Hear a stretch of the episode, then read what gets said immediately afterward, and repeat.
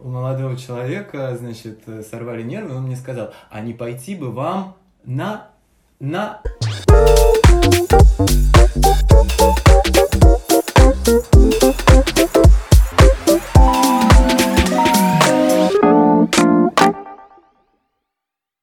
самом деле образование это очень большая тема. Если бы мы изначально ее как-то немножечко сузили, а, то, может быть, было бы ну, более конкретно. Ты прям это в начало подкаста перенеси.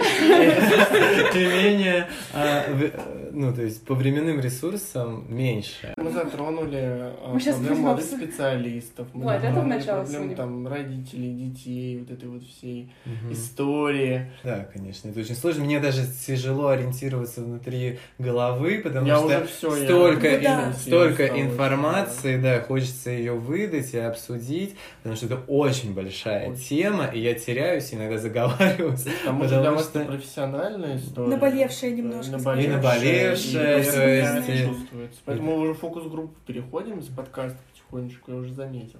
Да, и... Фокус-фокус. А, да.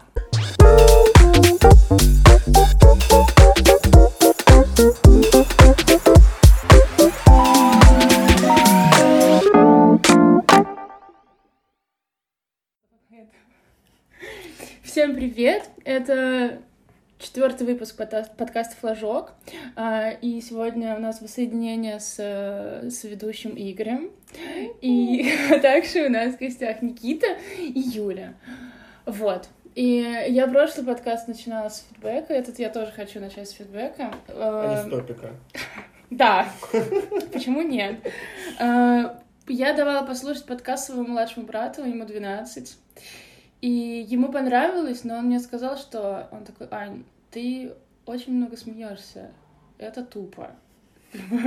он был довольно серьезен, и он сказал, что это как бы немножко надо как-то сбавить обороты, поэтому сегодня будет серьезный подкаст. Хорошо. Постарайтесь, постарайтесь не... А, надо, мне надо постараться не смеяться. Мы тоже Вы как хотите. К нам никаких не было указаний. Знаете, это обычно так бывает, когда мы ставим сами себе запрет, то мы пытаемся его нарушить. Поэтому, может быть, смеяться в этом выпуске мы будем чуть больше. Большая трагедия человеческой психологии. Табу. Ну, что поделать? А теперь топик. Теперь топик. А, сегодня мы поговорим. Я не знаю, о чем мы в итоге поговорим, но а, начнем мы со школы. Это большая загадка. Это со школы. Я хотела сказать, что сегодня у меня был английский, э, вот, утром. Ну, не, не, не совсем утром, но утром. Вот, и э, я, я поняла, что я за всю, за все время, пока я училась в школе, там, в институте, все такое, я до сих пор не научилась читать задания. Поэтому хорошо, что моя учительница надо мной не смеялась. Она сказала, что я все равно молодец. Вот. Ладно, я вырежу этот момент. Пила, давай иди по своим туалетным делам. А может быть и не вырежем. Это добавляет нашей э, беседе некоторого шарма, понимаешь? Что, что у нас живые люди. Что у нас тут жизни, физиологические да, потребности да. Как бы школа это тоже жизнь с физиологическими потребностями. Школа это жизнь. Да, школа это жизнь. А Блин, а вы стеснялись в школе попроситься в туалет, когда ну, выйти? У меня не было таких проблем. Смотря по какой причине.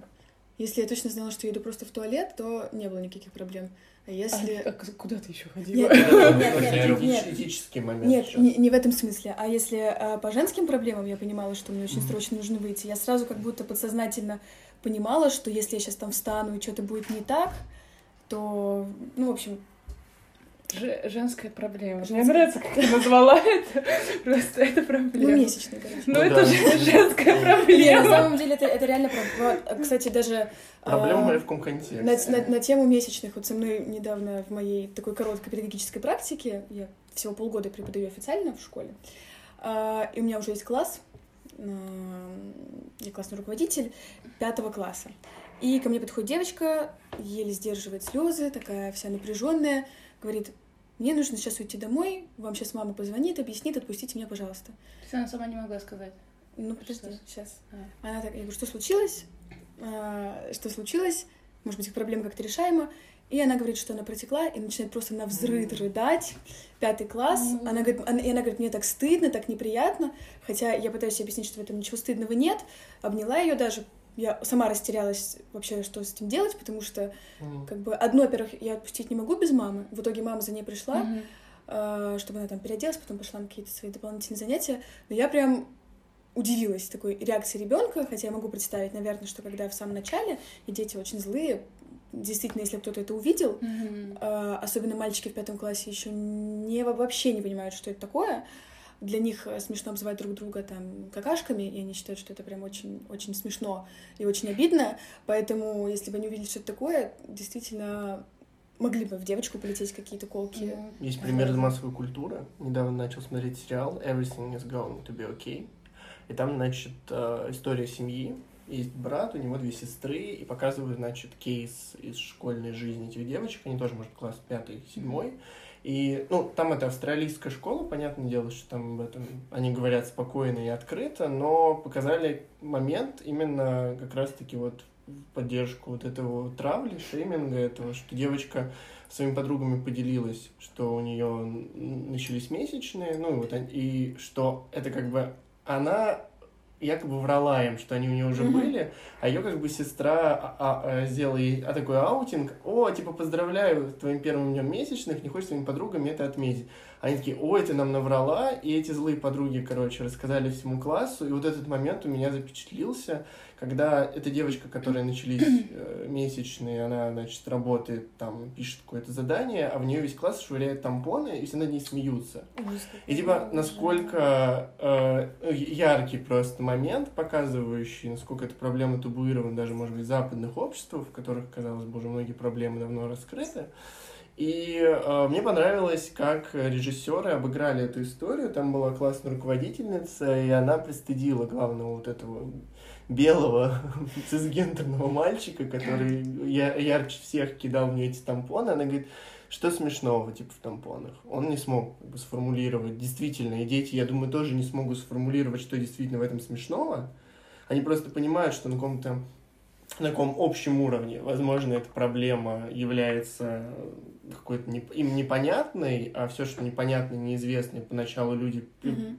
в основном в основе своей воспринимают как что-то враждебное или смешное, или пытаются как-то это, это протестировать на какие-то грани дозволенного, как-то обсмеять или высказать какую-то агрессивную повестку. И, в общем, эта учительница поставила этого мальчика на место просто через вопрос о том, а что в Мгм. этом смешного, и он не смог сформулировать. Поэтому, мне кажется, об этом действительно важно говорить, особенно когда это дети. Ну, может быть, не так открыто, потому что мы живем в России. Это- нужно искать какие-то третьи пути, я не знаю, ненавижу такие меры, но мне кажется, если мы как-то задействуем в сфере образования, мы должны дать чадам все самое адекватное и научно обоснованное, Блин, что я, мы можем я дать. вспомнила две истории. Одна очень... сейчас мне будет супер неловко. Я была... э, ну, в подростковом возрасте я была в лагере детском. И э, мне кажется, у меня тогда еще даже не было месячных. Ну, короче, фишка в том... Да, мне кажется, у меня их вообще не было. И я притворилась, что у меня они есть, чтобы как бы у меня был повод пообщаться с девочками, которые были старше меня. Ну, типа старше казался. Да. И я там, я попросила как-то раз там кого-то прокладку, и самое смешное, что я с ней потом ходила какое-то время еще к тому же. Но не суть. это было, это было очень странно, но, видимо, я хотела просто как-то, ну, стать ближе к ним, чтобы они считали меня тоже какой-то, чтобы быть с ними на Одной равных. из них. Да, блин, это как-то очень тупо. Инициация. Да, да, инициация. А вторая история это к тому, что надо, что нужно про все говорить детям. Я недавно ну, я, я, если честно, я всегда заявляю почти реально, что у меня месячные, и хрен пойми кому, просто люблю рандомно. Потому что я знаю, что я себя иногда веду супер неадекватно, и я, ну, злая, у меня дикий ПМС, и я, я просто предупреждаю, потому ну, чтобы как бы не было никаких, ну, непоняток, на всякий случай. И я сказала это как-то раз при моих родителях и брате. И э, ну, мой брат принципе, поинтересов- поинтересовался, что это такое. Вот, и я просто начала объяснять. И глаза моей мамы, типа, зачем ему это знать? Ну, то есть, зачем ты ему это рассказываешь? Типа, и я думаю, а почему, а ну, почему? Я думаю, что мальчики, наоборот, должны знать об этом всем, чтобы они, не- чтобы у них не было какой-то не- неприязни, там, из серии, не, как э, где-то же до сих пор, наверное, практикуется вот эта э, штука, что когда женщина менструирует, она грязная, что вот эти вот, что э, в каких-то племенах там уходят религиозная в домик да. какой-то другой, да, где Этот момент? пережидает, э, да, и она оттуда не выходит, чтобы ее никто не видел, ее никто не трогал. Так зачем ходить в племена, вот православные храмы? Вот я например, хотела, Да, даже хотела сказать, что может. Это же пошло с тех времен, что... Да. Что, ты, что ты не можешь может. заходить, да. Ну, ты можешь, конечно, по- по-моему, можно сейчас там к иконам прикладываться, вот эти все базовые вещи ритуальные совершать, но ты не можешь причащаться.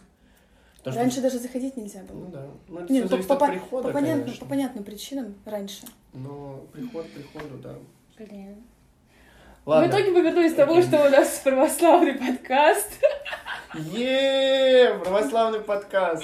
Э, Да, но мы не будем об этом. Мы не, Да, можем, мы без, мы не можем без церкви просто. Ну, потому что Никак. это социальный институт. А, Как бы мы не можем ее не затрагивать. Потому что она нас затрагивает. блин. Все. Все, записались? А, Мы скипнули топик, поговорили о месячных. И это даже я поговорил о месячных. Неожиданно для себя Человек, который, может быть физиологически, порассуждал философски на эту Ну, проблему. тема-то есть. Да, но, но тема-то у нас, э, наверное, все потому, что мы ее так сформулировали. Образовашка. Ну, мы, на- мы начали просто с туалетных приколов. Как и нужно А, было. В школе же с этого, с этого все и шутки, и шутятся вокруг этого. Если что. Вас обзывали как-нибудь в школе, кстати? Да. Да. А тебя, Никит? Ну, Я, к сожалению, не помню. Но я даже не знаю, стоит как-то озвучивать мою кличку или нет, но мои обидчики, как обидчики, они считали, что это очень смешно и не обидно в рамках того, что они пытаются подчеркнуть мои достоинства. Меня называли «сисястый калькулятор», потому что я была умная, и у меня раньше всех выросла грудь. Значит, я сисястый калькулятор. Боже. Почему именно калькулятор, а не компьютер, они пояснить не смогли, сказали, что так звучит лучше, и Ты замечаешь, э, вот сейчас ты классный руководитель, у тебя получается интенсивный опыт взаимодействия Да. с детьми. Ты как-нибудь э, фиксируешь, модерируешь ситуации, когда дети друг друга задирают или пытаются что-то такое? А, Ну, смотри, если брать конкретно мой класс, то у меня с ними всего час в неделю, Мгм. и, соответственно, я вижу с ними чуть меньше, чем Мгм. могла бы, потому что это еще классный час и какие-то там встречи в коридоре, то есть это прям неполноценное общение, которое Мгм. могло бы быть. У них очень смешные сейчас обзывательства и приколы, и если посмотреть на, например, седьмой класс, есть у меня шестых нет, я веду только в своем пятом, и следующий уже седьмой, то как будто в седьмом классе люди уже похожи на настоящих людей по каким-то, ну, я имею в виду по ну, ходу мысли, да, то есть там даже что обидно, что дозволено и так далее. И э, Ну, то есть они добрые. не в этом Или- плане, не в этом плане. У них какие-то категории уже немножко другие. Мгм. Ну, То есть- То есть пя- пятый класс, когда я иногда стою и вникаю в проблемы, которые происходят вот у них там среди друг друга, я иногда стою, думаю, я вот взрослая женщина вроде бы, и стою реально выясняю, вот ты обозвал его, и там какое-то слово, ну вот абсолютно... А, одну девочку они обзывали тысячелетней. И считали, что это якобы очень смешно, показывает на то, что она старая. А она там просто старше на пару месяцев, чем все они остальные. нас было по цифрам. Ну, у меня в классе я пошел 6 лет, у меня были те, кто были 7, я был 96 года, ребята были 95-го, и, Мгм. типа я был мелочью. Звенел? Звенел. Тысячелетняя мелочь. Ну вот, да, тысячелетняя. И она обижается, там, толкает, например, их. Я стою просто думаю, как вот с этим разбираться? Вот когда проблемы какие-то, ну, более очевидные для меня, мне с ними разобраться проще, например, с какими-то другими классами, хоть они и не мои классы, я просто у них веду, то есть, например, восьмой, девятый, э, там из-за того, что это все ближе мне, уже по меньше разницы в возрасте, я понимаю, что у них там реально происходит. Я сама относительно недавно была еще в их возрасте. Мне как-то проще ориентироваться, потому что я стою, и вот они подрались, потому что он обозвал его там бегемотом или любым другим несмешным и необидным словом.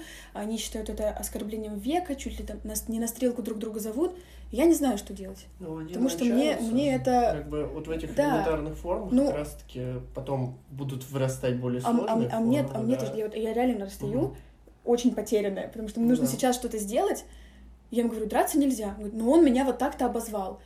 Я говорю, обзываться нехорошо. Ну и там какой-то еще у них есть какой-то, может быть, подтекст такой тоже глубокий, но Ну, У тебя нет ресурса, чтобы вот да, полностью как да, психолог, да, который должен да. быть. А вот тьютер. Ну, у меня на самом деле обратная ситуация. Я провожу со своими детьми а, достаточное количество времени для того, чтобы эти ситуации модерировать. Но и вместе с тем я соглашусь с Юлей, то, что в некоторых ситуациях ты не способен вообще что бы то ни было сделать. Мгм. Поэтому тебе нужно предугадывать. Ты А вот как пример. педагог... А? Пример. Ну, как пример, а, ты должен провести условно-профилактическую а, встречу, а, загадывая, то есть зная детей и представляя их а, возможности в поведении, ты делаешь какую-то тему, поднимаешь какой-то проблемный вопрос, который может высветиться в будущем. К примеру, это а, гендерное распределение. В седьмом классе оно очень четко то есть прослеживается, есть группа девочек, есть группа мальчиков, и они в основном контактируют друг с другом. Это потенциальный конфликтоген, потому что это две микрогруппы, которые соперничают друг с другом. И ты понимаешь, что в какой-то из моментов в будущем этот конфликтоген может сработать, и они начнут конкурировать друг с другом. Поэтому ты пытаешься а, провести какие-то мероприятия, а, где мальчики могут пообщаться с девочками и узнать друг о друге чуть больше.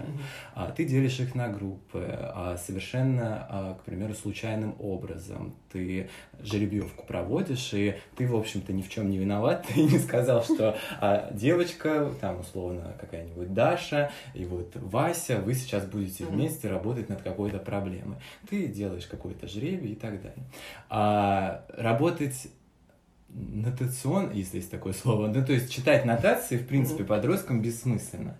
А, это в основном принцип уважения, а, ты должен с ними быть на одной волне, а, постоянно видеть их состояние. Это Иногда вообще сложно. Мне просто, это- когда я вижу семиклассников, у меня Договориться, просто дрожь в насколько- ногах. Насколько Это да. сложно договориться с, вообще с А у тебя какой класс? у меня седьмой класс. А, То седьмой. есть Прям как раз самый это самый... возраст. Ну, на данный момент времени а, психологи говорят о том, что пубертат вообще молодеет. Да, мы это уже правда. встречаемся с ним в третьем-четвертом классе, но именно с точки зрения Это фи- правда. физиологии. Почему? Потому что а, мы стали более лучше одеваться и более лучше питаться, Мгм. да, как это у нас а, сложилось. И сейчас из-за того, что организм а, растет в более благоприятных Мгм. условиях, он и формируется физиологически раньше. Поэтому мы уже наблюдаем пубертат в третьем-четвертом классе, и вся наша педагогическая мысль за этим не поспевает. Мы до сих пор а, пользуемся теми возрастными категориями, которые были заложены еще во времена Выгодского, но они уже поплыли.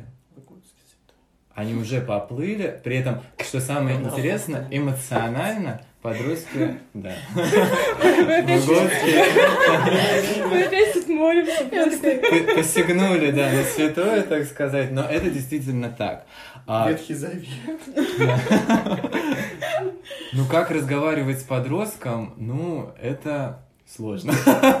Сразу признаюсь, а, но возможно. А, Как я нахожу общий язык вместе с ними, я стараюсь интересоваться тем, что они делают, и что им интересно в первую очередь, и проникнуться любовью к этому.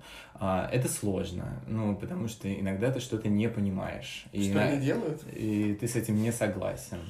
Они пытались меня научить ТикТоку, ну, как снимать. Мгм. Я, походу, прям реально необучаемая уже. Вот мне такие штуки, они прям мне объясняют, показывают. Ну, встаете здесь, вот пальчиками вот так показываете, у вас меняются там плюсы быть учителем биологии.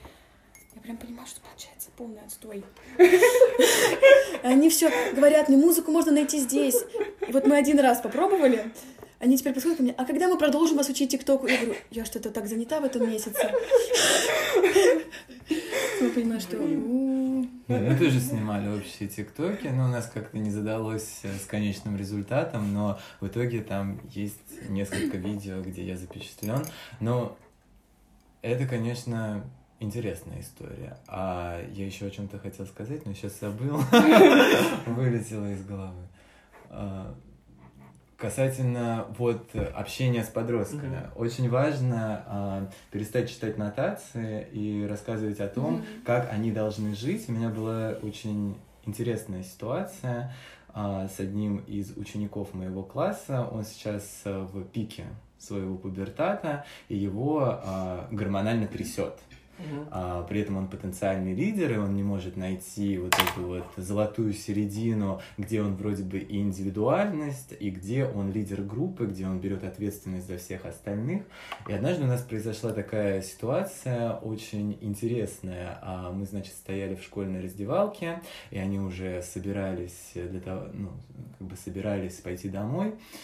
И я с ним ну, то есть встретился взглядами, и они о чем-то обсуждали, то, что им нужно куда-то пойти, и я, то есть вот это вот абсолютно какой-то учительский паттерн, я сказал о том, что лучше им сейчас пойти а, делать алгебру. А, и они на меня посмотрели, у, молод... у молодого человека, значит, сорвали нервы, он мне сказал, а не пойти бы вам на, на и то есть здесь заминка. А, не Нет, сказал? он не высказал, то есть, но он как бы основной посыл был понятен. В этот момент. А, а можно не продолжать даже, как бы вы так все поняли. В этот момент у тебя внутренний шок. И ты не понимаешь, как тебе реагировать. И первая нормальная реакция любого человека это начать как ты мог? ты неблагодарная скотина и так далее. То есть вот это строй, бежать к стенке и все вот это вот, э, значит, вытекающее из этого. Но в этот момент, то есть ты собираешь волю в кулак, и единственное, что тебе нужно сделать, это отрицательно подкрепить его поведение. А ты понял, что он сделал сейчас ошибку. Тебе достаточно на него посмотреть грозным взглядом и просто вот так вот повертеть э, в разные стороны головой и выразить крайне несогласие. После этого я просто сказал ему фразу о том, ну, это просто моя педагогическая победа, поэтому я считаю, этим можно поделиться а, как таким кейсом, как разговаривать с подростками. И удачным кейсом. А, и я просто сказал, ты прочитал в моих глазах все, и он сказал да. Он настолько был сконфужен, ему настолько было неудобно, неприятно, что никаких извинений, в принципе, и не нужно было, потому что э, все его тело и весь он показывал, что то, что он сделал, он крайне в этом раскаивается, и ему это неприятно. Он сейчас совершил ошибку. После этого разговор был закончен, я пошел по своим делам, он пошел по своим делам. Но мы э, как бы прочувствовали границы друг друга и поняли, э, как в следующий раз поступать не надо. Поэтому нотации я стараюсь избегать нотаций, но это тяжело, mm-hmm. потому что школа это крайне, а, так скажем, страшная среда с точки зрения эмоций, а, потому что ты очень много отдаешь, и ты должен всегда внутри себя осознавать, что ты это должен отдавать безвозмездно. Но иногда очень грустно становится от того, что ученики не отдают тебе обратно каждый день. Потому что они могут тебе отдать там раз в месяц и так далее. И от этого становится очень грустно. И всегда хочется прийти, ворваться в кабинет и сказать, ну как так, почему вы меня не благодарите? И вот с этим тоже нужно работать. И не все учителя умеют с этим работать. Не все. И это тоже очень большая проблема о том, как э, э, бороться со своими завышенными ожиданиями. Ну тут от класса, мне кажется, еще зависит часто. То есть, э, если честно, в классах, в которых мне безумно приятно работать, я готова потратить целый вечер, чтобы сделать такой урок, чтобы они там все в восторге просто сидели после этого, еще всю перемену со мной обсуждали, как вообще так здорово все вышло. А в некоторых классах я ничего не делаю. Я просто открываю учебник, вяло, вяло начинаю в, mm-hmm. в течение урока. И там дело даже не в том, что, наверное, вот мои коллеги, у нас есть методист, она скажет, так нельзя, каждому классу нужно, вот ты увидишь потом результат. Ничего подобного. Если дети сами изначально. То есть у нас же был какой-то период, да, вот первые три месяца, когда мы притирались, смотрели, конечно, я старалась ко всем одинаково относиться, и для них тоже я была в равной степени новой для каждого класса. Вот если дети клевые, с ними интересно, классно, то я каждый урок получаю от них отдачу. А если класс а, не... Сейчас. Мы как бы не на одной волне, скажем так, Мгм. то ну и не получится у нас ни одной волны. Потому что даже вот, вот есть класс, который я прям реально ненавижу. Вот ненавижу его. Я просто столько смотрю на время, ка- каждые две минуты, когда этот уже урок закончится. И мне прям тяжело понимать, если осталось там больше 20 минут. Я просто стою такая, «Фу, какой ужас. И все на самом деле из одного мальчика. Ну вот он прям, ну, доводит. Вот ему лишь бы подоводить всех, Ну, гов- он, говорить. получается, твою энергию просто забирает. Ну, я верю просто в эти штуки сейчас. Да, так Ну, он, это он так- правда. он То так, он так и делал, да, это, да. это эмоциональный Да. ресурс, который ты тратишь отдельно на ученика, и он расходится, он не вечный. Да. Причем я все пыталась как-то его занять работой, чтобы он не говорил, не вставлял никакие свои э, комментарии, абсолютно ненужные, но которые выводят из баланса весь класс посреди урока. Э, Пыталась его занять, давать ему вопросы на отметку. Это не помогало. В какой-то момент я решила ему объяснить, как это работает. Говорю, я тебя не буду трогать, а он не очень хорошо учится, ему не по кайфу, что я все время ему каждый урок там двойки-тройки ставлю. Я говорю, если ты не будешь мешать, я не буду тебя трогать. Я отсадила его на самую последнюю парту. Чтобы занимался своими делами. Да, ну, а иначе никак. Отгородила от него всех детей, сказала, кто будет с ним разговаривать или реагировать на его шутки. Тому тоже буду давать задание на отметку. Ему тоже буду давать задание на отметку. Говорю, твое единственное правило — молчать. Единственное условие. Он понял в какой-то момент. Два урока было все хорошо. Потом ему, видимо, стало скучно от того, что ничего в жизни острого не происходит. И как бы как это с биологичкой какой-то мир. Такого не должно быть. И снова начал все по-прежнему. Вот уроки, когда его либо не было, либо он молчал, были хорошие. Мне даже было удивительно, насколько мне приятно с этими детьми взаимодействовать. А когда он снова начал э, что-то говорить, причем просто дети на него очень остро реагируют. Он так делает на всех предметах, с ним никто ничего не может сделать. И вот любое его остроумное для них слово, и все. Пять Вот минут. На самом деле это очень жестко, потому что, получается, в государственных школах, ну и в принципе, да, во многих учебных заведениях, думаю, в частных тоже, на учителя эм, ложится, ложится, покладывается, э, Кладется. ра- эм, многоролевая такая модель. Возлагается, вот. Возлагается, и надо быть и психологом, и предметником, и, может быть, даже воспитателем, да, ну, может быть, примитивное. Да, это Да. даже в Ну, я я- считаю, да. что в первую очередь И это вот наша а, задача. и- Есть опыт лицея, я думаю, ничего страшного, лицея Ковчег, в котором мне доводилось делать исследование, там у них э, эта роль делится на два человека. У них есть отдельный куратор и отдельный учитель. И это божественная атмосфера, Мгм. и учителя прям просто благодаря директору за такую систему сложившуюся, просто по той причине, что у них есть время заниматься непосредственно своей профессиональной деятельностью, читать э, лекции, уроки проводить там, да, э, работать с детьми, и аккуратор, которая всегда присутствует на занятии, Мгм. и вне занятий, она занимается там воспитательной деятельностью. И вот при мне эм, была ситуация, я э, слушал там сдвоенный урок с специфическим классом, и один из детей, он, ну, это, по-моему, это класс шестой, не знаю, мне, мне это тогда ни о чем не говорило. Я там был раз входил в это поле, и мне и я думаю, ну что может случиться? Шестой класс, милые детки. И вот э, один ребенок, э, мальчик, э, он на отрез отказывался взаимодействовать там с другим ребенком, э, громко там возмущался всякими непотребствами. И я увидел, как вот эта вот диада учитель-куратор, они взаимодействуют. То есть учитель, она не стала тратить там, драгоценные там, 15 минут, а в рамках урока действительно много, да, на то, чтобы его успокоить, потому что там чуть ли не слезы были. Я вот так вот замер в ожидании, думаю, что сейчас будет. Как я, как, как куратор в этот момент, она его вывела, она смогла там с ним быстренько поговорить. Не, ну, я не знаю, какие там приемы были использованы, но у меня другой фокус был на тот момент э, моего нахождения в том кабинете. Но видел, как он вернулся, там была куратором учитель, да, он не отрывается от занятия. Мгм. Куратор произвела какие-то манипуляции с пересадками, причем какие-то элементарные, дети быстренько там пересели, и урок продолжился. Ну, то есть, я был прям очень удивлен, что я помню там из своего школьного опыта. У меня обычная школа, вот Красногорский район, там, да, э, деревня Нахабино, и типа у нас был регулярный трэш, особенно в каких-нибудь непрофиль, непрофильных предметах, это прям было что-то невозможное. Даже если что-то становилось интересное, общество знаний, к примеру, у меня был профильный предмет, ну, для меня как для поступления, я просто сидел на первой партии, я просто пытался абстрагироваться от того, что происходило сзади. Потому что учитель просто забивала. Она не могла справиться с неконтролируемым классом. Это один ученик, два ученика. А когда это полкласса, это просто безумие. И можно? Да, да, да, конечно. Мне кажется, проблема вообще не в принципе в разделении позиций, куратор, тьютер, классный руководитель. Это на самом деле удобная система, когда есть отдельный человек, который закреплен за классом, и он а, производит различного рода манипуляции с детьми, которые направлены на выработку новых правил или там каких-то социальных и личностных навыков. Но мне кажется, что проблема кроется куда глубже, а проблема в том, что мы до сих пор сидим на игле знаниевой парадигмы, где условно знания являются а, важным компонентом а, учебного результата по окончанию школы, okay. чем там социальные навыки и личностные Неожиданно навыки. приятный заход.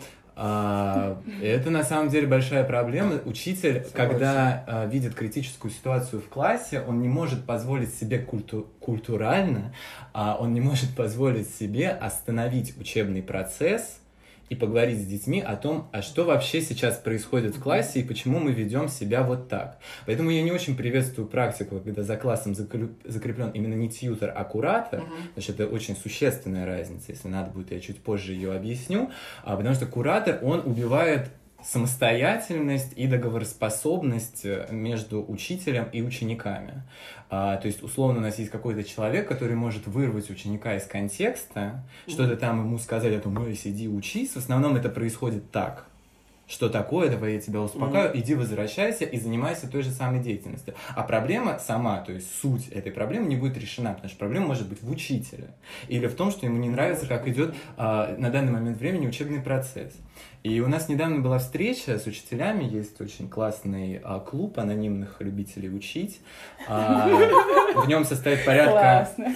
100 человек, а, и это не только Москва, это и Петербург, мы часто встречаемся. И вот я проводил в нашей школе сессию этого клуба, к нам приходили учителя из других школ, и была очень а, учитель, бывшая уже учительница русского языка и литературы из школы Тубельского, Люба ее зовут, она говорила о том, что вот... Это не вырезаем? Нет, не, не вырезаем, это в порядке. Она очень вот произнесла очень крутую мысль, которая до сих пор лежит у меня в голове. Она сказала, я на то, чтобы выработать правила а, со своим классом, ну не только со своим, каким, с каким-то отдельным учебным классом, потратила 8 уроков. 8 своих уроков в самом начале года. И она такая, тьфу, почему я сказала потратила, посвятила.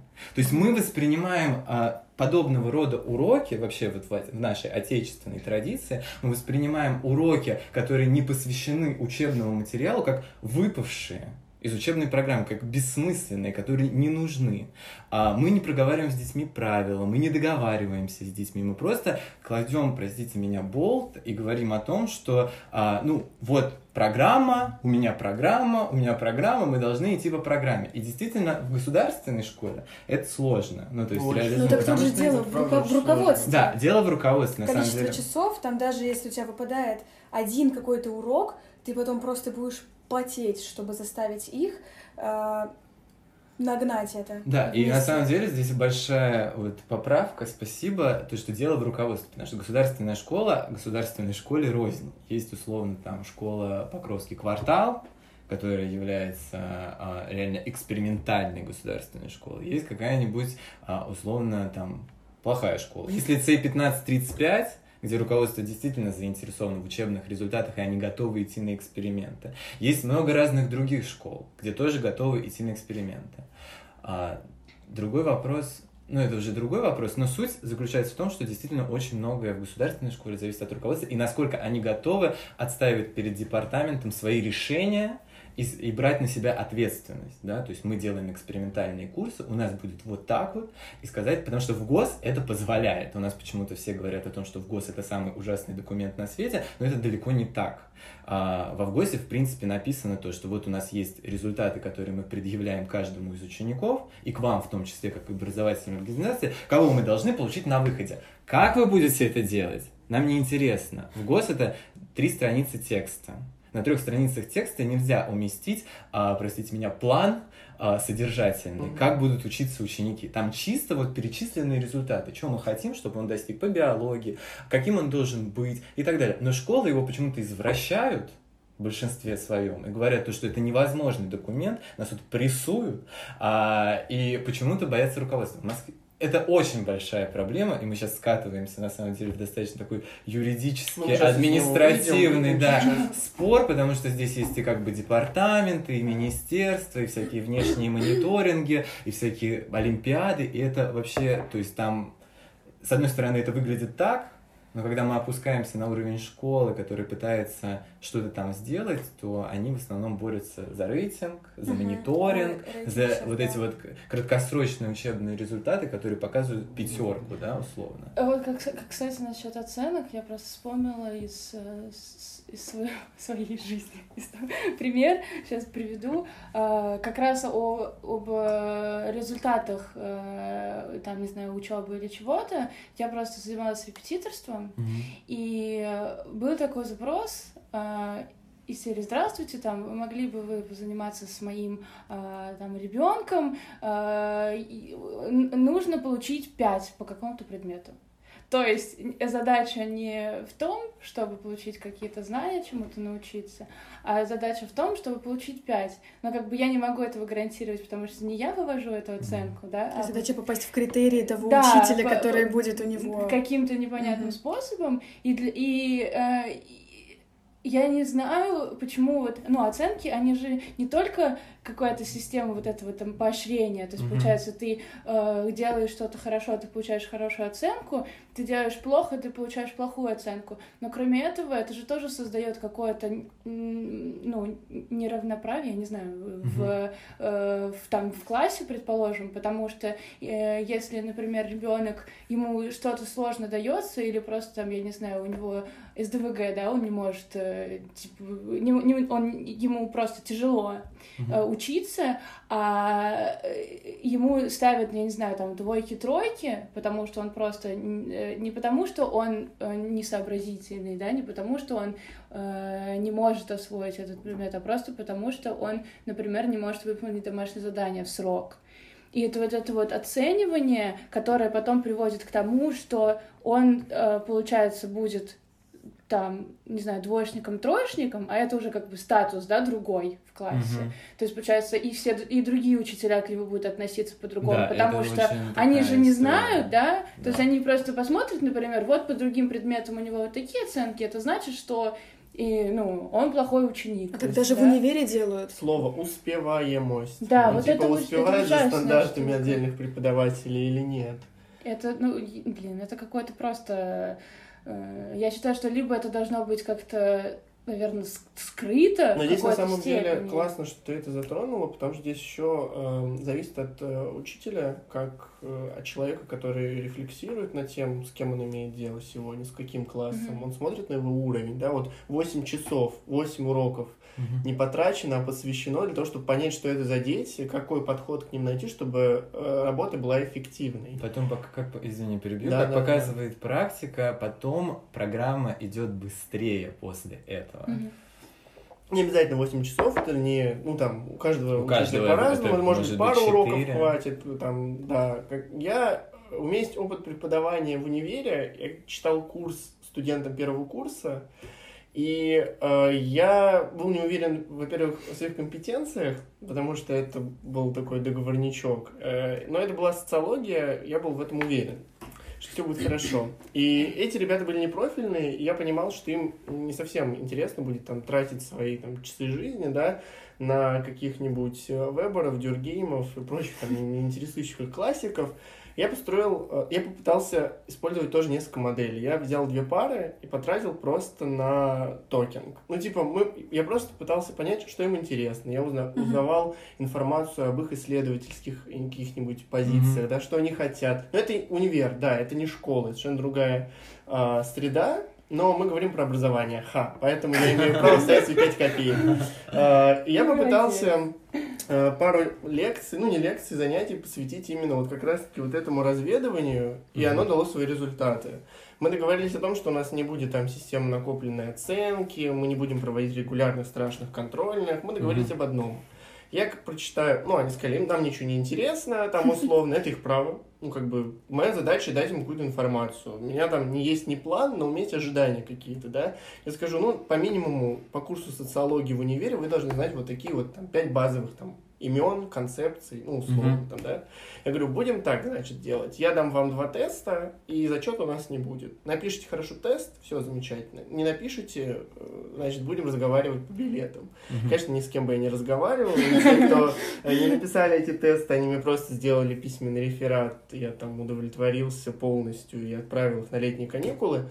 Но это, опять же, в поддержку той не гипотезы, ну, гипотезы, да, про то, что именно иногда нужно просто поговорить. Именно, ну, не просто поговорить, ну, поговорить, не как Установить поговорить, а правила, установить правила.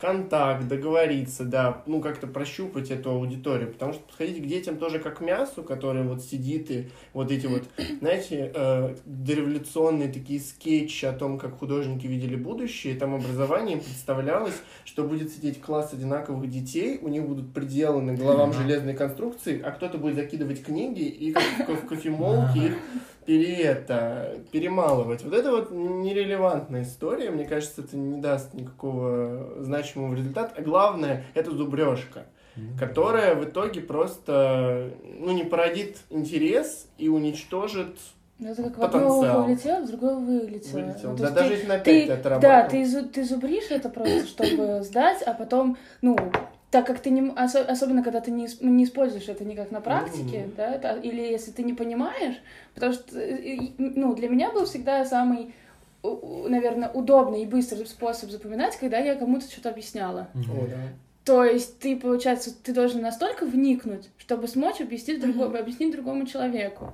И когда ты это все проговариваешь, получается, и пытаешься объяснить, что доступно, то ты для себя тоже делаешь, ну, для себя делаешь это все понятным и так далее. А когда ты просто пытаешься впихнуть в свою голову не какое-то непонятное количество информации, особенно там бывают же преподаватели, которые требуют там слово в слово из серии, там из своей лекции, например, или слово в слово из учебника, чтобы ты прям вот так же зазубрил.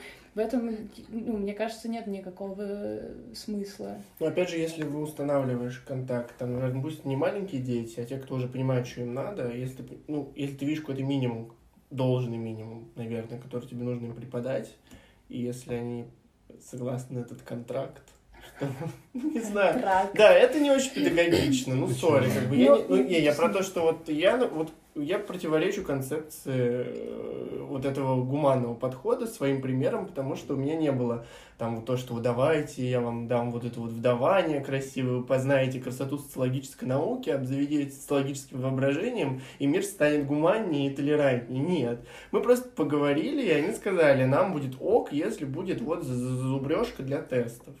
Они зазубрили для тестов, я их отпустил. Да, по Никто не мне кажется, Да, надо. поэтому разговор, он был важен здесь в моем случае. Именно уз- узнать ожидания. И Мгм. Я был готов там устроить все красиво и, и классно. Поэтому, вот видите, все упирается вот в эту многообразную идентичность потребителя знаний, образования. А просто мне кажется, что программы по некоторым предметам, например, вот та же самая биология, мне проще, это один из наглядных примеров будет. Казалось бы, это один из самых интересных должен быть э, предмет человеку, потому что это вроде как про то, как работает он сам, как работает природа, которая его окружает, те же самые растения. Ну, то есть это реально есть в повседневности, а при этом э, десятиклассника непрофильного заставляют учить биосинтез белка, энергетический обмен, который ему никогда в жизни вообще не понадобится. Но при этом я не имею права отходить от плана, потому что Ура, мы приходим к теме свергнуть предметную вот, систему. вот, вот, вот, вот спустят им какой-нибудь э, статград или что-нибудь такое, и они не напишут этого, если я буду им рассказывать какие-то другие реально интересные полезные вещи. И поэтому мне приходится с ними, с непрофильным десятым классом, начитывать им материал так, чтобы вроде бы они сильно не напрягались. А, я же правильно понимаю, что есть обязательная часть, есть вариативная часть планирования. В вариативную часть ты можешь запихнуть то, что тебе интересно. Один час в неделю. Один час в неделю. Не Ну, профильный это класс. уже... Один час в неделю и учебник э, по общей биологии. Это по каждому классу у тебя один час в неделю? Нет, это я, щас- я сейчас говорю именно про не профиль 10-11. Мгм.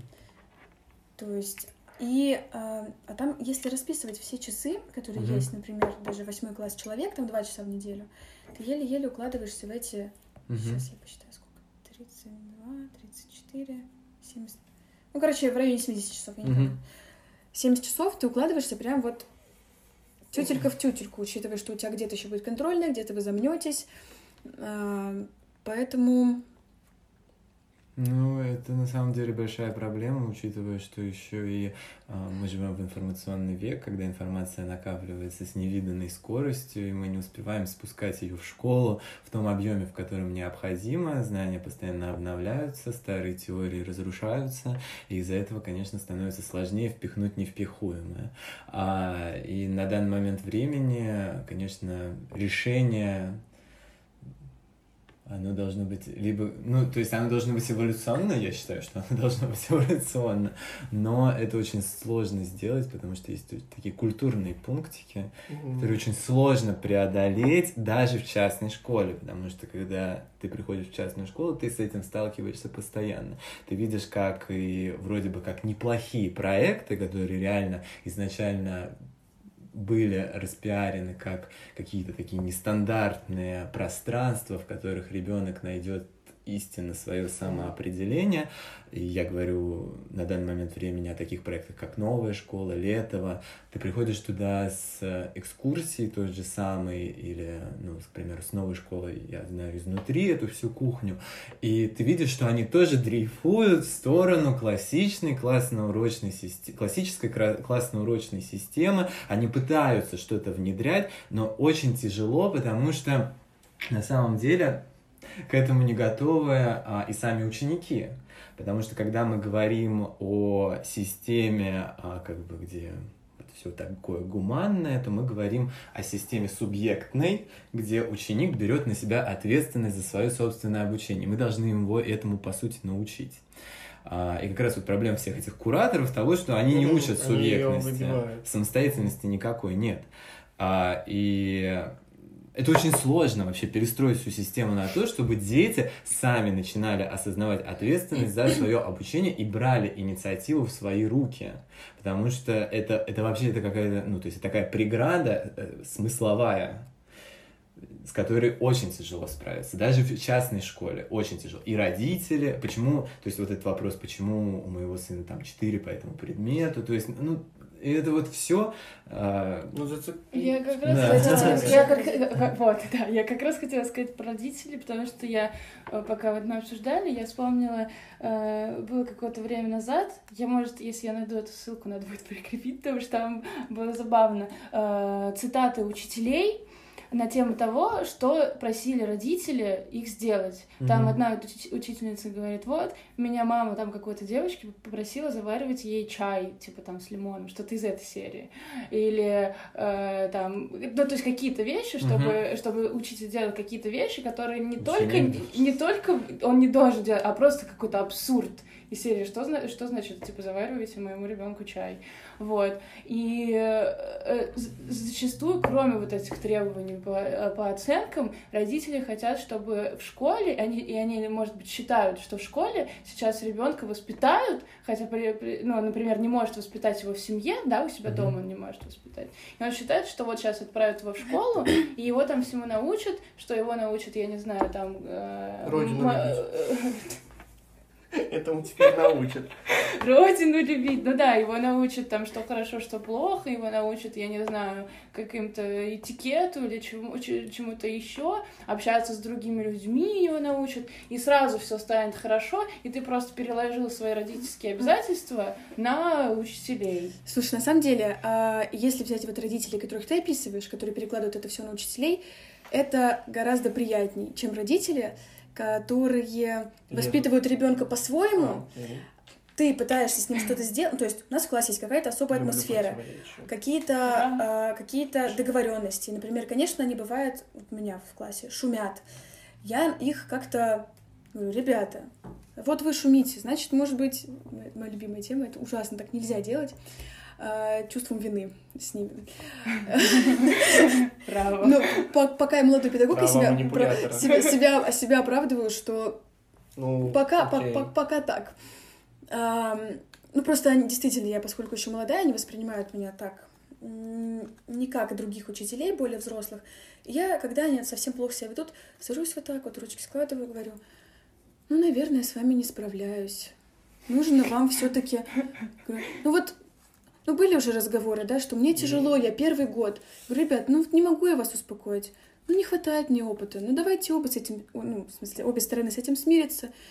И мы поменяем вам классного руководителя. И сразу тишина. Можно я прям Да. я вступлю? Просто с этим методом нужно быть очень осторожным, потому что к седьмому классу можно получить риск того, что они вообще этот инструмент не будут воспринимать никак. Вообще, ну, сейчас в гуманной педагогике условно манипуляция эмоциональная рассматривается как насилие психологическое над ребенком, но я не совсем... Но У я не совсем... исповедально-диалектический подкаст. Но я не совсем с этим согласен, а, потому что, ну, образование достаточно сложная штука, особенно работа с детьми. Здесь нет универсальных рецептов, и ты не знаешь, что в случае того ребенка будет хорошо, а что в случае этого ребенка будет плохо. Тебе постоянно приходится выбирать из очень большого диапазона действий, да, и условно авторитарный подход, почему-то который сегодня начинает восприниматься как а, плохой, он неплохой, это просто один из методов, который может воспользоваться учитель, но у него должен быть широкий диапазон возможностей. И, конечно, с этим методом нужно быть осторожным, потому что есть очень живой пример, и этот живой пример а, на моих глазах, в принципе, и есть, а, и то, что чувство вины, оно атрофируется в определенный момент времени, когда а, людям это постоянно говорят, говорят, говорят, а потом они понимают, что в принципе ни к чему это логич, логичному не, при- не приводит, а, никакому логичному завершению это не приводит, и они начинают так, ну, окей, Ну, давай, говори. Слушай, это уже не работает. если с этим реально что-то... Сейчас я просто вспомнила историю, даже не знаю, мне закончить старую мысль, начать новую. Короче, Ой. старая мысль скорее про то, я сейчас меньше этот прием использую, потому Мгм. что у нас уже устаканили взаимоотношения. Тут суть в том, что тут суть в том, что а, у нас какие-то происходят свои штуки. Мгм. Там я на них иногда кричу, что-то такое. И они рассказывают об этом родителям, и родители думают, что у нас что-то ужасное происходит, что они меня доводят просто до истерики, хотя это, конечно же, не так. Это обычный рабочий момент, и я не собираюсь по каждому там их повороту звонить родителям и говорить, а знаете, ваш ребенок сегодня отвлекал меня на уроки. Я Мгм. буду, я хочу тянуть до последнего момента, пока я сама могу с этим справляться, я Ну, буду справляться. да. Но они приходят домой, рассказывают родителям, родители думают, что у нас там капец, Мгм. начинают мне звонить, говорить, они вас не уважают, ни во что не ставят. И... Ну, как издержка Я- метода, Нет, кстати. нет, это нет к тому, что у нас у нас все лучше. Мгм. В том-то и дело, что ситуация улучшается в наших взаимоотношениях. Но э, это я как раз про то, что родители, которые не лезут вообще в этот процесс Мгм. и кидают ребенка в школу, для учителя, который должен выполнять сейчас функцию воспитателя, в том числе в наших реалиях, это гораздо проще, чем родители, которые сталкиваются с каким-то диссонансом того, как он воспитывает Мгм. его дома и как воспитывает его здесь. Потому что даже мне рассказывали случаи, когда учитель, вот что-то там у девочек произошло, э, это то ли началка, то ли пятый класс, вот у них какой-то конфликт, и конфликт вот яйца выеденного не стоит. И учитель, объясняя, что конфликт как бы местечковый, говорит, что не надо об этом родителям рассказывать, ну, в том, в том плане, что я бедничать или типа Мгм. того, а дети передали это так, и родители потом учителю так предъявляют, что она их настраивает Мгм. лгать родителям. Ну и, короче, вот из-за того, что получается такой вот... Нет контакта. Это контакта-то нет, Прямо. м, Ну и знаешь, тоже вот я иногда... У меня хорошие родители, я очень их люблю.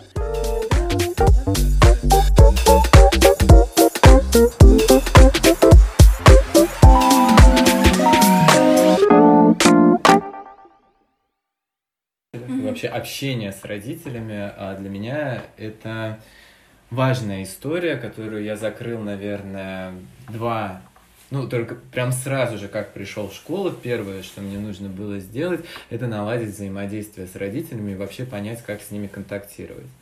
И первое, что мне помогло, это само позиционирование себя как профессионала. То есть я уверенный человек, у которого есть компетенция, меня наняли, то есть люди, которые а, принимают решения, и они провели ряд собеседований, и они во мне уверены. Поэтому, а, ну, как бы вопросов у вас уже остаться не должно в принципе, но я выступаю в качестве профессионала. Мы поставили а, сразу же какие-то границы, которые мы оговорили изначально на родительском собрании. Мы, я выступаю за деловые партнерские отношения, именно деловые. То есть мы ушли из мессенджера. Угу. А что вообще ого. важное решение? Мы ушли из мессенджеров. Э, ну, да. то есть какие-то сиюминутные, быстрые задачи, которые необходимо решить прямо здесь и сейчас, понятное дело, мы связываемся а, через мессенджер. Но если а, есть вопрос какой-то а, долгосрочной важности, который решается... Нет, не личная встреча, почта. И почта это совершенно другой стиль общения. Ну, как только да, да. вы уходите из мессенджеров на почту, это, ну, возрастает уровень доверия, уважения, и вообще вот эти вот большие письмена, которые ты отправляешь в общей рассылке, там, с э, определенной информацией, э, реально э, сами по себе делают уровень э, взаимоотношений, характер взаимоотношений э, деловым.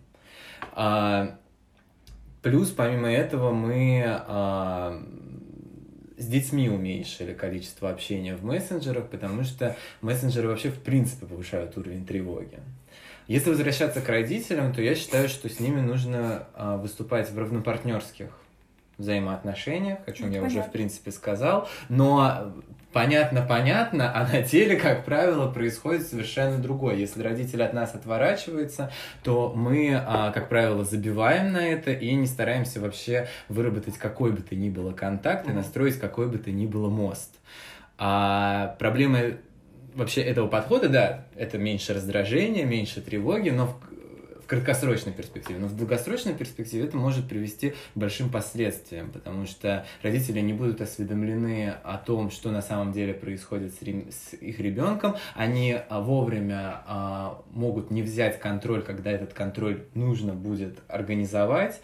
И, к примеру, а, как бы у меня в практике есть ситуация, что когда ты пропустил какую-то важную информацию, не донес ее родителям, то все пошло немножечко, а, так скажем, не тем путем, которым нужно было. С другой стороны, у меня есть очень успешный кейс э, с одним учеником, где я психолог, родитель и учителя профильные, особенно mm-hmm. учителя, взялись все вместе за ребенка, и в итоге ребенок вышел из какой-то такой депрессивной ямы. Угу. А, мы выяснили а, вообще причины того, почему он вел себя так, а не как-то по-другому. И в итоге сейчас он показывает тот результат, который ну, которому он соответствует, но это уже большое и великое достижение. Да, он имеет эту тройку, но он имеет заслуженную тройку, он сдает все долги, у него все обязательства перед учителями выполнены, и он на данный момент времени может там увеличить э, ну, время на прогулки условно что тоже важно. То есть и у него и исчезло очень много негативных факторов в жизни, mm-hmm. которые вот как раз-таки рождаются из-за недоговороспособности взрослых в этом во всем процессе, вокруг него. И понятно, что взрослые должны быть в контакте. То есть даже когда мне родители звонят и говорят о каких-то ситуациях, я действительно могу не все видеть. Mm-hmm. И дети, конечно, родителям рассказывают, особенно в пятом классе, больше, чем мне, потому что все-таки у них еще не такой возраст, когда они отриц... mm отрицают всех взрослых, поэтому они приходят, рассказывают им все, как есть у них в школе сегодня. И когда родители мне показывают на какие-то конфликты в классе, звонят, рассказывают, у нас вот то-то, то-то происходит. Mm-hmm. Или что мы будем делать вот с такой-то ситуацией. Я их искренне всегда благодарю, говорю, спасибо вам большое, что вы говорите, а, потому что я действительно могу чего-то не заметить. Но здесь проблема еще заключается то, что ты учитель-предметник, у тебя еще есть сверхнагрузка под названием классное руководство, которое по-хорошему должно быть отдельной а, Да. ставкой. А, и Нет, поэтому за- у нет, тебя за это нету... платят, конечно. Ну, понятное дело, но отдельной ставкой именно А, для отдельный человек. Нет, вот это, это конечно. И у тебя Да. нету просто даже времени, сил на то, чтобы заметить какие-то конфликты, Так которые я есть в даже классе. вижу даже э, ну, относительно редко. Ну, то есть, а ты, конечно же, что-то видишь, ну, ты- но ты видишь не все, ты не видишь полную Да, картину. это- у тебя понятно. а, возможности поговорить с каждым ребенком и уделить ему хотя бы в неделю час времени. Конечно. Хотя бы. То есть на у тебя на- нет на них на такого, всех такой есть возможности. Классный час. У меня есть такая возможность. То есть у меня сто процентов каждый Мгм. ребенок получает час своего времени в неделю. А, когда я с ним разговариваю, когда я с ним беседую, когда я даже просто сиюминутно, то есть это не обязательно какая-то сессия тьюторская, это просто вот мы встретились в коридоре, мы остановились, мы поговорили. Это уже много. И даже может быть эффективнее, чем сессия тьюторская, тьюториал так называемый. Поэтому, конечно, классное руководство должно быть отдельной позицией. И, на мой взгляд, главной позицией, как и тьюторская позиция. Ну, не то, что главная позиция, это связующее звено между всеми звеньями, между учениками, между а, родителями и между а, учителями. То есть вот это... Но тьютер в школе, э, даже, даже и куратор, несмотря как мы относимся к этому подходу, это все-таки привилегия. Это в любом случае не распространенная история. Мгм. Она, безусловно, важна. Но, к сожалению, э, большинство детей, которые сейчас обучаются там, в наших школах российских, Мгм. они не имеют даже представления, что Конечно. может появиться какой-то человек, которому будет не наплевать. Мгм. Вот просто. Знаете, я, я просто я в этом размышляла, и такой момент как раз э, в коммуникации между детьми, родителями и учителями отношение к ребенку, оно должно быть какое? Ну, то есть, получается, особенно у вас, как у молодых специалистов, э, вы ну, не, не сильно старше детей, да, с которыми вы э, занимаетесь, которым вы там преподаете. Э, Тут такой момент, что вы как, как, как вы общаетесь, или как Мгм. правильно общаться с детьми, как с, ну, друзьями, в кавычках, да, с, с равными себе, Ну, как Либо, а, и при этом еще есть родители, которые в силу своего возраста, например, Мгм. могут относиться к вам тоже как э, к детям своим, потому Мгм. что они могут быть там вдвое Да. старше, чем вы. И получается здесь вот э, как бы сколько, сколько детей в этой, в этой, не Ну, знаю, в этой вопрос ситуации. молодого специалиста относительно родителей, как он себя зарекомендует в первый месяц Мгм. своей работы. То есть, если он придет и покажет всем своим видом, что он действительно профессионал, которому можно доверять, то, конечно же, никаких вопросов не возникнет вообще относительно возраста никаких. Только если там А. совсем какой-то иджизм. Да, если какой-то совсем жесткий, то есть какой-то иррациональный иджизм, то да, конечно, эти ситуации будут возникать, но это достаточно а, не классические случаи, а ну, как я говорю, у нас выстроилось все очень ровно. а, Если возникали какие-то ситуации, когда родители сомневались в моих Мгм. решениях, то я просто писал им о том, что прям так и писал. Я прошу у вас доверия ко мне. Мгм. То есть и все. И условно ситуация решалась. После они видели результат. То есть я молодому специалисту не нужно бояться брать на себя ответственность. Самая главная и распространенная ошибка это то, что как только молодой специалист приходит в школу, он боится взять на себя ответственность. А, ему страшно, и это нормально. Но это ошибка в том числе, потому что она, а, как только ты отказываешься от ответственности, ты реально в глазах людей становишься таким инфантильным а, молодым человеком, или не инфантильным, но так не готовым. То есть, если ты приходишь и говоришь, я готов взять на себя за это ответственность, за это решение я беру ответственность, а потом, если это еще решение приводит к положительному результату, то, конечно же, твои очки, вот эти плюсики, они возрастают в глазах родителей. Относительно детей, вот здесь бы я Я ответил... просто с- сначала прокомментирую вот относительно детей и как раз и мо- и молодых специалистов. Я просто вспомнила, что вот, например, у меня в школах, в которых я училась, преподаватели, которые были, э, ну, молодые, им было, во-первых, тяжелее, а во-вторых, видимо, дети, когда они понимали, что они могут продавить, Мгм. они больше даже, э, вот, в одной, в одной из школ э, дети издевались над преподавателем, Мгм. над молодым. И получается, что они воспринимают его не как э, ну, то есть, получается, исчезает вот это уважительное отношение и какая-то а боязнь даже, потому что я, я, я не считаю, что в, как, что в какой-то степени, то есть ты все равно должен как, ну, как, не, не бояться, а когда ты, ну, когда ты Ты понимаешь, что, например, относиться к учителю как к человеку. да, то есть ты, например, это, например, касается домашнего задания, да, что ты должен его сделать, а у тебя должен быть какой-то пунктик, потому что ты, ну, как бы, ты, это твоя отчетность, да, ты должен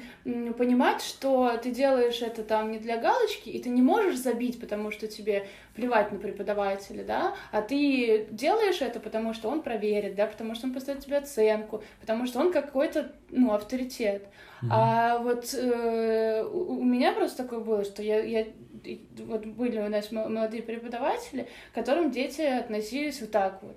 Типа, ты, ты, короче, там было какие-то вообще непонятные моменты, там над одной, препод- над одной преподавательницей насмехались, что, мол, э, там мальчики в моем классе, что, мол, они с ней э, имели сексуальный контакт. Какой. То есть это был какой-то там перебор вообще. Но это Вот. проблема не конкретного молодого специалиста, это проблема среды.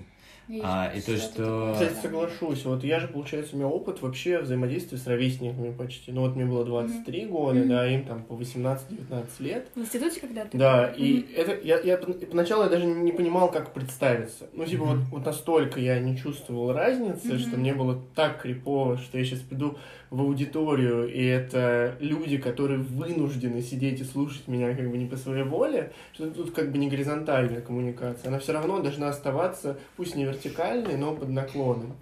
И, все, что единственное, что мне помогло, это вот как раз-таки показать, что я тоже такой же человек, и я выполняю какой-то функционал Мгм. здесь для них. То есть, условно, посвятить уроки а, договору. Ну, не Договору. то, что Ну, договору. как И бы- опять-таки, это тоже не уступка должна Это не уступка, вот. У меня как получилось? Я не, у меня не получилось подключить... Как получилось? У меня не получилось. И я хотел подключить проектор к компьютеру, и у меня это не вышло, и лекция не могла начаться без презентации. Ну, и как бы завязался разговор. Ну, Мгм. и в- рамках этого разговора я отложил весь этот ноутбук, всю эту лекцию, и мы просто обсудили все насущные вопросы, которые меня волновали. У меня тряслись руки, там, я потел, я весь там не понимал, что делать дальше. Но результатом этого разговора стало то, что сначала они сидели, что это за чел пришел, Мгм. А в конце со мной попрощались, там кто-то Мгм. даже по имени отчеству, ну, я типа это присек, типа сказал, давайте не будем, но там все равно э, пришел декан. э, На самом деле, относительно молодых специалистов, и вообще это мы можем выйти даже на, бо- то есть на большую проблему, а, вообще как э, в России готовятся к выходу на новую работу. А, Я замечал, что иностранцы перед выходом на новую работу, они там на протяжении двух недель сидят, готовятся, то есть изучают материал а, и готовят себя к адаптации в новую среду. А, У нас же, то есть приходит молодой специалист, и он не подготовлен, то есть он не понимает, что вот этот вот месяц первый, это будет очень сложный, тяжелый месяц, который а, необходимо вот работать. Даже не только первый. Ну, не только первый, и дальше. Один триместр примерно. Ну, я согласен, да, немножко больше. И мы приходим, молодой специалист приходит абсолютно неподготовленный в школу, а условно первые дни, они очень важны вообще, в принципе, в жизни молодого специалиста. Он приходит, он должен а, создать вот этот эффект вау. Чего-то необычного, чего-то такого нового, этот глоток свободы, глоток свежего воздуха и так далее, всего чего угодно. Можно на чем угодно сыграть, да, даже на каком-то авторитарном типе управления классом тоже можно сыграть так, что дети просто вау скажут. И очень важно подготовить себя вот к этим первым урокам, подготовить их так, чтобы после них у детей были вот такие глаза, они даже не подумали о том, что а, Можно, можно, иначе относиться. да, можно как-то иначе относиться. Понятное дело, что потом первое впечатление будет смазываться, но ты все равно сможешь уже с этим работать. Даже себе фору, по крайней мере, дашь для того, чтобы перегруппироваться. Поэтому важно перед выходом на работу в школу подготовиться. У меня была катастрофическая ошибка, я сам ее допустил, когда я пришел в школу, я не подготовился. У меня было три часа, а, три часа времени для того, чтобы делать с детьми э, что-то. Я подготовился, ну там, составил какой-то план. Но это смешно. То есть, на самом деле, нужно было уделить этому а, больше внимания за 20 и времени. минут твой план закончился. Нет, мой «Ну, план не закончился за 20 минут. Я не учел вообще никаких фактов. а, окей». То есть у меня был какой-то идеальный план, и Ожидание реально. да, и я пришел, с первым подкастом. я пришел как бы в эту среду и понял, что а, невозможно. Они на самом деле ожидали не этого. Sorry, Майкл. То есть я не спроектировал занятие таким образом, чтобы оно было максимально для всех Ты же комфортным не и знал тогда детей интересным. еще, да? Я не знал детей, конечно, это тоже один из факторов, который может сработать против. И поэтому мне потом приходилось догонять.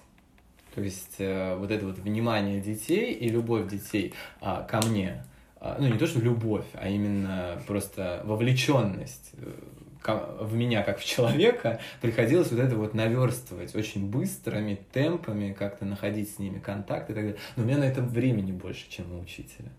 То есть у меня они вот закреплены за мной, Мгм. эти люди, да. а, и все, я могу, у меня целые недели. Я могу их после уроков оставить, могу там кому-то подойти на перемене. То есть у меня больше времени для маневрирования. У учителя нету таких возможностей. У него вот есть там 2-3 часа в неделю, когда он с ними видится, и все. То есть как с ними работать? Я, я имею в виду даже на предмете, да, к тебе приходит Мгм. какой-то левый класс, у тебя 2-3 часа. Что ты с ними сделаешь? Ну, ты не пойдешь их догонять на перемене и говорить, спрашивать, а как у тебя там дела? Ну, то есть у тебя просто физически нету сил на это. И, конечно, если говорить о том, как общаться с детьми, мне кажется, ну, как комфортно. У меня немножко другая специфика, Мгм. тоже следует понимать. А, ко мне дети обращаются на «вы», но по имени. И это моя четкая позиция. Я к ним обращаюсь на «ты» и по имени. Мгм. А, не знаю, насколько это верно. Есть сторонники, которые говорят, что если ты обращаешься к человеку на ты, то и он к тебе должен на ты условно обращаться. Но я не могу детям сказать вы. Ну, то есть у меня как-то это в голове не проворачивается, но какую-то дистанцию вот этим вот вы я держу. А вот это обратное ты, я наоборот ее нарушаю. И мне это очень важно. У меня есть э, голосовые, так скажем, якоря, которые очень четко считываются детьми, потому что это проработанная история. Когда я чем-то расстроен, а, или, к примеру, мне не нравится, как что-то идет, я обращаюсь к, к детям, уважаемые коллеги. Если а, мне все нравится и все комфортно, и я вижу, что мы показываем продуктивную работу и результат, то я говорю, уважаемые друзья. Мгм. Это тоже Они такие... это считывают, да? Они это считывают.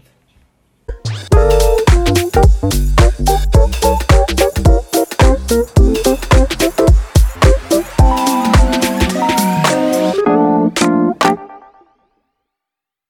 меня брали на работу, у меня, в принципе, не было функционала, потому что школа шла условно на эксперимент. А, И для нее, естественно, тьюторская практика — это в новинку, как и для меня. То есть, в принципе, я об этом отдаленно что-то знал и отдаленно представлял себе работу, так как, ну, так или иначе кручусь а, в образованческих вот этих кругах, но именно специфику глубокую я не представлял себе вообще. И сформировал я ее только, наверное, вот к концу первого полугодия я представил себе фронт работы и понимание своего собственного функционала. Ну и что классно, что среда мне дала эту возможность, дала мне время а, выработать какие-то а, свои собственные правила к своей собственной вакансии.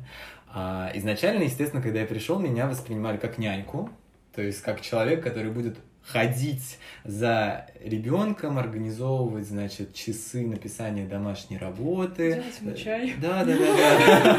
Делать чай и так далее. И, естественно, с этим было очень сложно, потому что у меня в сознании и в голове была совершенно другая ка- картинка тьюторской практики, а, в отличие от моих коллег. А, Ну, в итоге мы вышли на уровень, какой-то вот такой нормальный уровень понимания моей работы, и он сформировался вот только сейчас. В второй половине а, учебного года я сформировал понимание, что мне бы пора спросить вообще своих коллег, что они от меня ждут. Поэтому я сейчас провожу очень большое исследование нашей образовательной среды с глубинными интервью и так далее.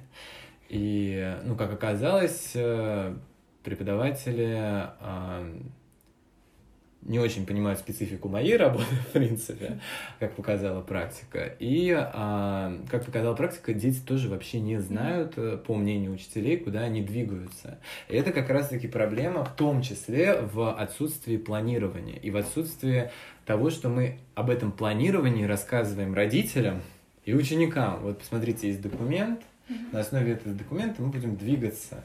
У него есть цель. Вот ваш ученик должен овладеть этим, этим, этим, этим и этим условно. И я буду достигать этой цели.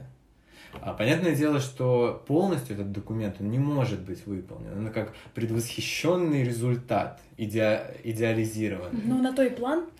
Есть два момента. Первый, вот, ну, я тоже, например, как молодой специалист, Мгм. и а, это, э, эта проблема одинаковая для молодых специалистов и для учеников. Когда ты не понимаешь, э, там, например, в долгосрочной перспективе, или вообще, ты, когда ты не понимаешь, какие у тебя задачи и Мгм. для чего это нужно. Мгм. Я, например, в, такой- в таких ситуациях, если я не знаю, если я не в курсе событий, я начинаю нервничать. Для меня это стрессовая ситуация. И в школе получается то же самое, когда ребенку, например, э, я не знаю, объясняют там биосинтез какой-нибудь, и он не понимает, зачем это надо, потому что, например, эта программа растянута на, не знаю, 8 уроков, он не знает, к чему это приведет, и из-за этого, получается, он не может накапливать эти знания, потому что оно все, ну, как бы, непонятно, непонятно, где конец, и непонятно, для чего это нужно. И ты по ходу там собираешь этот урожай, да, из каких-то, а, из каких-то знаний, и также ты на работе, да, например, сталкиваешься а, с какими-то новыми задачами, но ты не знаешь, например, ты не знаешь полный перечень, да, Мгм. или ты не знаешь, для чего это нужно. Мгм. Ты просто с этим сталкиваешься, ты, например, не, не придашь этому никакого значения, а на самом деле это было очень важно, например. А ты не, а ты не знал, что это может быть важно, потому Мгм. что ты, ну, как бы, ты Не не, имел об этом, представления, да. ты не имеешь представления, а потом оказывается, ах, вот, я, типа, теперь я понимаю, зачем это нужно, теперь я понимаю, к чему это вело и так далее. и Я даже подобное. больше скажу, нужно ставить мини-цель на каждый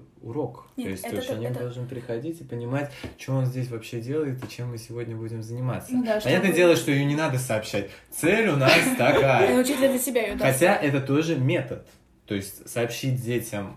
А иногда просто- они сами должны вывести Иногда они цель сами или... должны Да, то есть, вывести. как вы думаете, а, вот, допустим, там они пришли к какой-то теме урока, по идее, мы должны тратить первые там 7-10 минут на ввод в урок, на в то, зачем мы это Мгм. изучаем и что мы изучаем, и в идеале, в идеале они должны сами формулировать тему Мгм. и объяснять себе, зачем они это делают. Мгм.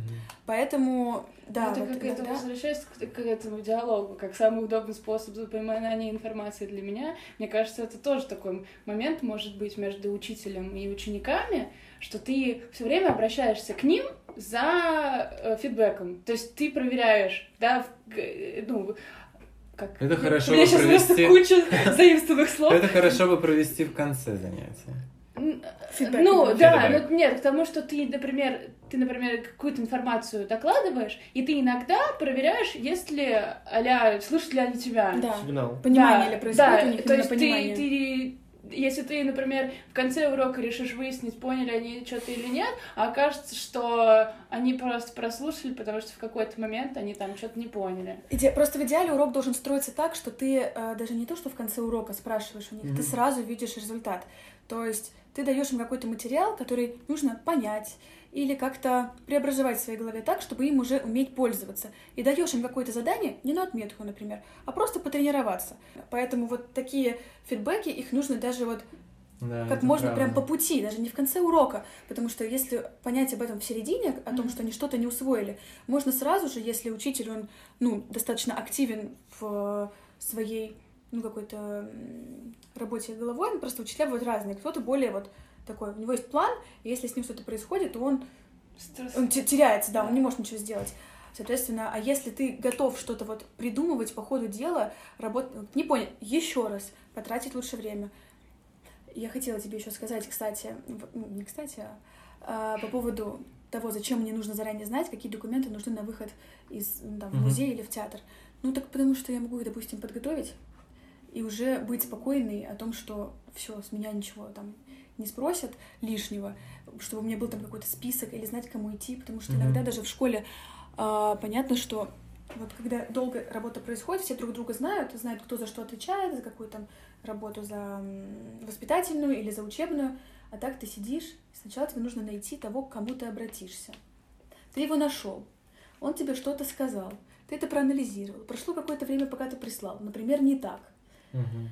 И если какие-то вещи можно сделать заранее и подготовить себя хотя бы морально к тому, что мне придется собрать такую-то папку документов, Мгм. к этому реально морально иногда нужно готовиться, э, то будет гораздо проще. Потому что вот у меня у самой уровень тревожности очень повышенный. М, Ну, в принципе, у меня тревожный тип личности. И поэтому, когда я понимаю, что что-то у меня где-то висит, даже вот в такой перспективе, что когда-то меня могут вот резко подловить, мне что-то нужно, я не знаю, я не готова к ответу, я уже даже сейчас, сидя здесь, начинаю об этом переживать. Поэтому вот какие-то такие штуки, эм, чтобы кто-то рассказал, кто-то помог спокойно. Да, ну И- это, конечно, важно вообще, передача опыта и э, обучение корпоративное учителей внутри школы Мы тоже это- важно. Да это, это А, вообще, но мы это стал- касательно, мне кажется, Это Да, всего. касательно всего, но просто школа это один из видов учреждения, где это налажено, налажено хуже всего. То есть есть какие-то условно внешние курсы, куда их отправляют, но внутри именно школы, чтобы коллеги общались друг с другом, ходили друг к другу на уроки, делились какими-то своими методическими материалами, чтобы они как-то организовывались какие-то группы и а, обсуждали учеников в продуктивном ключе. Не то, что он вот он, сволочь такая. А в... Этот Никита. Ну да, А да, у меня да. такое есть. Это болото, все, ничего нельзя сделать. Вот эти постоянные упаднические настроения, какие-то безвыходные, постоянно безвыходные. А какие-то продуктивные, когда мы приходим, так, есть проблема, у меня вот сейчас не получилось это, это, это, что мы можем сделать? И все такие, ха, вот у меня тут, тут сработало, так не сработало. Ну, вот А мы с коллегами это обсуждаем. Упомина... Упоминали это в первом подкасте, я не очень раскрыла вот эту фишку, э, что не надо стесняться никогда, если ты чего-то не знаешь, если ты чего-то не умеешь, у тебя что-то не получается. Потому что когда ты признаешь, то э, и то у тебя, ну, как бы у тебя есть возможность это исправить на каком-то начальном этапе и дальше не погрязнуть непонятно в чем. Мгм. И кроме этого, ну, блин, проще же просто пресечь проблему прям на корню. И призна- просто ты признаешь, да, типа, я не знаю, я не умею. И здесь есть еще один момент такой, что а, очень важно, когда ты признавая то, что ты что-то не знаешь, чтобы был кто-то, кто может тебе в этом помочь. Потому что может получиться так, что Что его нет. его нет, Да, например, да, его да. нет. И другой случай, когда, например, э, кто, кто-то есть, но он очень жадный. В том смысле, что он не захочет с тобой делиться. А, это как бы очень, это, это очень глупо, потому что люди, ну, я с таким, например, сталкиваюсь, и порой, что ты как будто вытягиваешь из человека какую-то информацию, которой ты интересуешься, да, и ты, и, а он не хочет ей, и с тобой делиться, я не знаю, по каким соображениям. Ну, то есть, либо он просто там реально жадничает, либо он не понимает, зачем тебе это надо, и вот этот Либо у него момент... нет времени. Да, либо у него нет времени, то есть этот момент проговаривания и вот этого разбора твоей проблемы, которая его на самом деле это не касается, Мгм. да, это такой вот очень важный момент. А, и, а тем более, когда а, это касается, э, то есть получается, если есть какая-то проблема, как у, у вас как у учителя или как у тьютера, это касается не только вас, а это касается кучи еще лю- людей, с которыми вы взаимодействуете, поэтому типа тут как не навреди. То есть нужно постараться сделать так, чтобы а, и, и вам было комфортно, и детям было комфортно, и родителям было комфортно, и все были счастливы, и Вот такие ангелы прилетели. опять мы, опять мы.